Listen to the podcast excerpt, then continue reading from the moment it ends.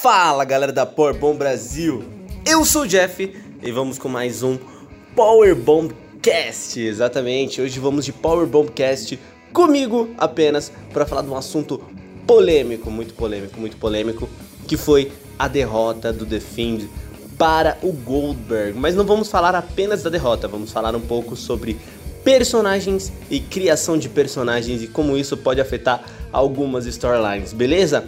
Então prepara aí o seu suco, a sua comidinha, igual o Leandro fala, e bora pro Power Bombcast. Quando o lutador tira a camiseta, porque está revoltado.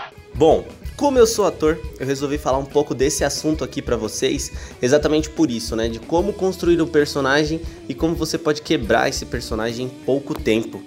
O Bray White já tinha uns personagens, já teve um personagem muito bom, né, na White Family, que foi construído dessa mesma maneira que esse personagem, o The Thing, foi construído, pouco a pouco introduzindo algumas coisinhas de cada vez. Para criar um bom personagem, tanto no teatro quanto na luta livre, você tem que ter algumas coisinhas é, para seguir: história, é, a criação, motivação, o, o que ele tem que fazer, o que ele gosta de fazer e o que o Bray Wyatt tem muito que é carisma. Para você manter um personagem, você tem que ter carisma. E ainda mais um personagem dessa maneira que é o Bray Wyatt, que é um personagem místico. É muito difícil você trabalhar com realidade e trazer um personagem místico na luta livre. É, o Undertaker faz isso muito bem. Você vê que o Black ainda não se encontrou nessa coisa de ser místico ou não, mas o Bray Wyatt era esse personagem místico.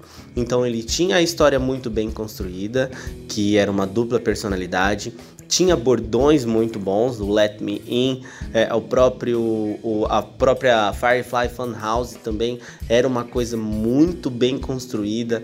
É, os quadros que apareciam logo depois dele derrotar os personagens, os fantoches, as críticas à própria instituição, a WWE. Ou seja, era um personagem muito bem construído tinha várias vertentes ali que eram seguidas, é, tanto na storyline quanto na história do personagem, tanto quanto ele afetava os outros, os outros lutadores, né? Vocês lembram muito bem que conforme ele ganhava dos outros lutadores, ele fazia o lutador mudar, ou voltar para uma origem, ou se tornar Rio, é, ver que ele fez com o Miz, o que ele fez com o Daniel Bryan.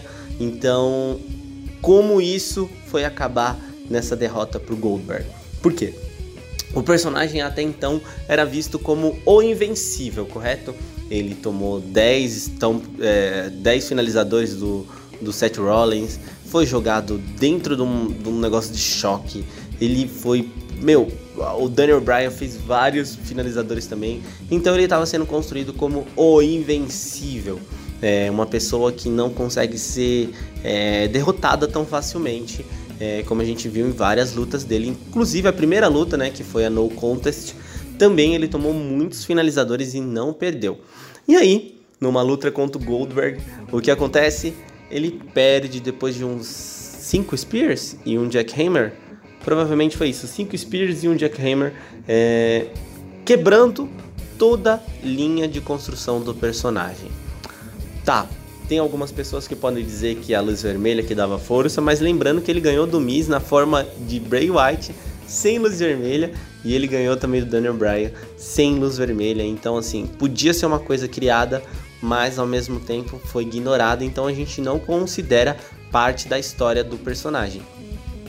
E isso faz o que? Faz o personagem perder força, faz o personagem acaba quebrando o personagem, né? Então, é, como a gente consegue colocar, botar fé num personagem que estava vendido até então como indestrutível, né? Invencível, perder de uma maneira assim tão boba. Aí, uma das outras coisas que a gente tem que pensar também é o futuro, né? Imagina que ele perdeu assim, é, que ele não conseguiu perder de maneira nenhuma, e aí o que acontece? Ele perde. É, como fazer um personagem invencível desse jeito perder? Com justificativa usando a história, a história do personagem. Então, a gente tem que achar um ponto fraco, que era o que tantas pessoas falavam, né? Do ponto fraco do Bray Wyatt. E para mim seria luz vermelha, mas como eu disse, já foi descartada essa opinião. O que seria mais correto era a gente pensar em uma luz vermelha, é, em uma luz vermelha não, a gente pensar em alguma fraqueza ali do Bray Wyatt, é, podia envolver outros lutadores, podia envolver uma certa. É, envolver aquelas luvas dele, né? De curar e, e machucar. Podia envolver várias coisas. Mas dessa maneira que ele perdeu, achei muito incoerente. Vocês têm que concordar que foi muito esquisito, ainda mais pro Goldberg, que Goldberg é marcado por foi marcado pelaquela luta ruim com Undertaker, que teve milhões de bots e depois é, jogaram ele contra o Dolph Ziggler, que é um bom seu, né? Ele vende muito bem os golpes, então por isso que parecia que ele estava por cima, mas é, mesmo assim não foi muito boa essa vitória pro Goldberg, tanto para WWE quanto, quanto pro título, quanto pro Bray Wyatt, quanto pro The Fiend. E aí a gente tem que esperar agora ao desenrolar dessa história. O que eu queria mesmo é que no próximo SmackDown, já no próximo pay-per-view, próximo qualquer coisa, o Bray Wyatt recuperasse esse título para mostrar que realmente ele é invencível e que foi só um descuido, ou é, conseguir envolver na história o motivo da derrota. É uma, uma, uma coisa que eu vi também não sei se vocês conseguiram ver, mas foi que o Bray Wyatt, o, o Goldberg falou que o Bray Wyatt, que ele não sentia medo do Bray Wyatt. E isso pode ser uma coisa a se pensar. Talvez o medo mova o Bray Wyatt e o Goldberg, por não ter medo, acabou ganhando do Bray Wyatt. Acho complicado, porque o Miz também não estava com medo, estava com raiva, e aí junta uma coisa com a outra, não faz muito sentido. E mas e jogando para vocês que estão ouvindo o podcast. É, vocês gostaram de como o Bray Wyatt foi enterrado para muitos? O que, que você acha do posicionamento da WWE em relação a esse personagem? E o que você acha também que são os próximos os próximos degraus, degraus, os próximos, o, o que o Bray Wyatt vai conseguir a partir de agora, depois de perder o cinturão, como é, colocar esse personagem de volta à ativa. Vamos fazer uma brincadeira aqui antes da gente encerrar o podcast.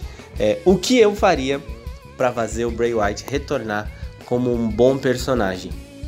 Investiria primeiramente num segmento da Firefly Funhouse explicando o motivo da derrota e mostrando é, o Bray Wyatt na sua versão ser humano, falando é, alguma coisa sobre o motivo dessa derrota. Em seguida, vemos o próprio Bray Wyatt atacando, o The Fiend atacando o Bray Wyatt tomando assim um lugar de ser humano, é, a única coisa que restava de ser humano do Bray Wyatt pro Defend. E aí temos a personificação única do Defend, matando assim o Bray Wyatt, dizendo que o ponto fraco dele seria o ser humano. E aí o Defend aparece no ringue e ganha o título muito rápido. Só assim pro Bray Wyatt, pro Defend voltar a ter força, voltar a ter relevância na empresa, é, nas lutas, em tudo, porque não vejo outra maneira da gente retomar esse personagem, porque, como eu disse, ele era invencível e perder dessa maneira não faz sentido. Mas para vocês, como seria uma volta por cima do Defend do Bray Wyatt? Eu quero ouvir, beleza? Então, encerramos aqui o nosso Borbomcast. Até uma próxima e tchau!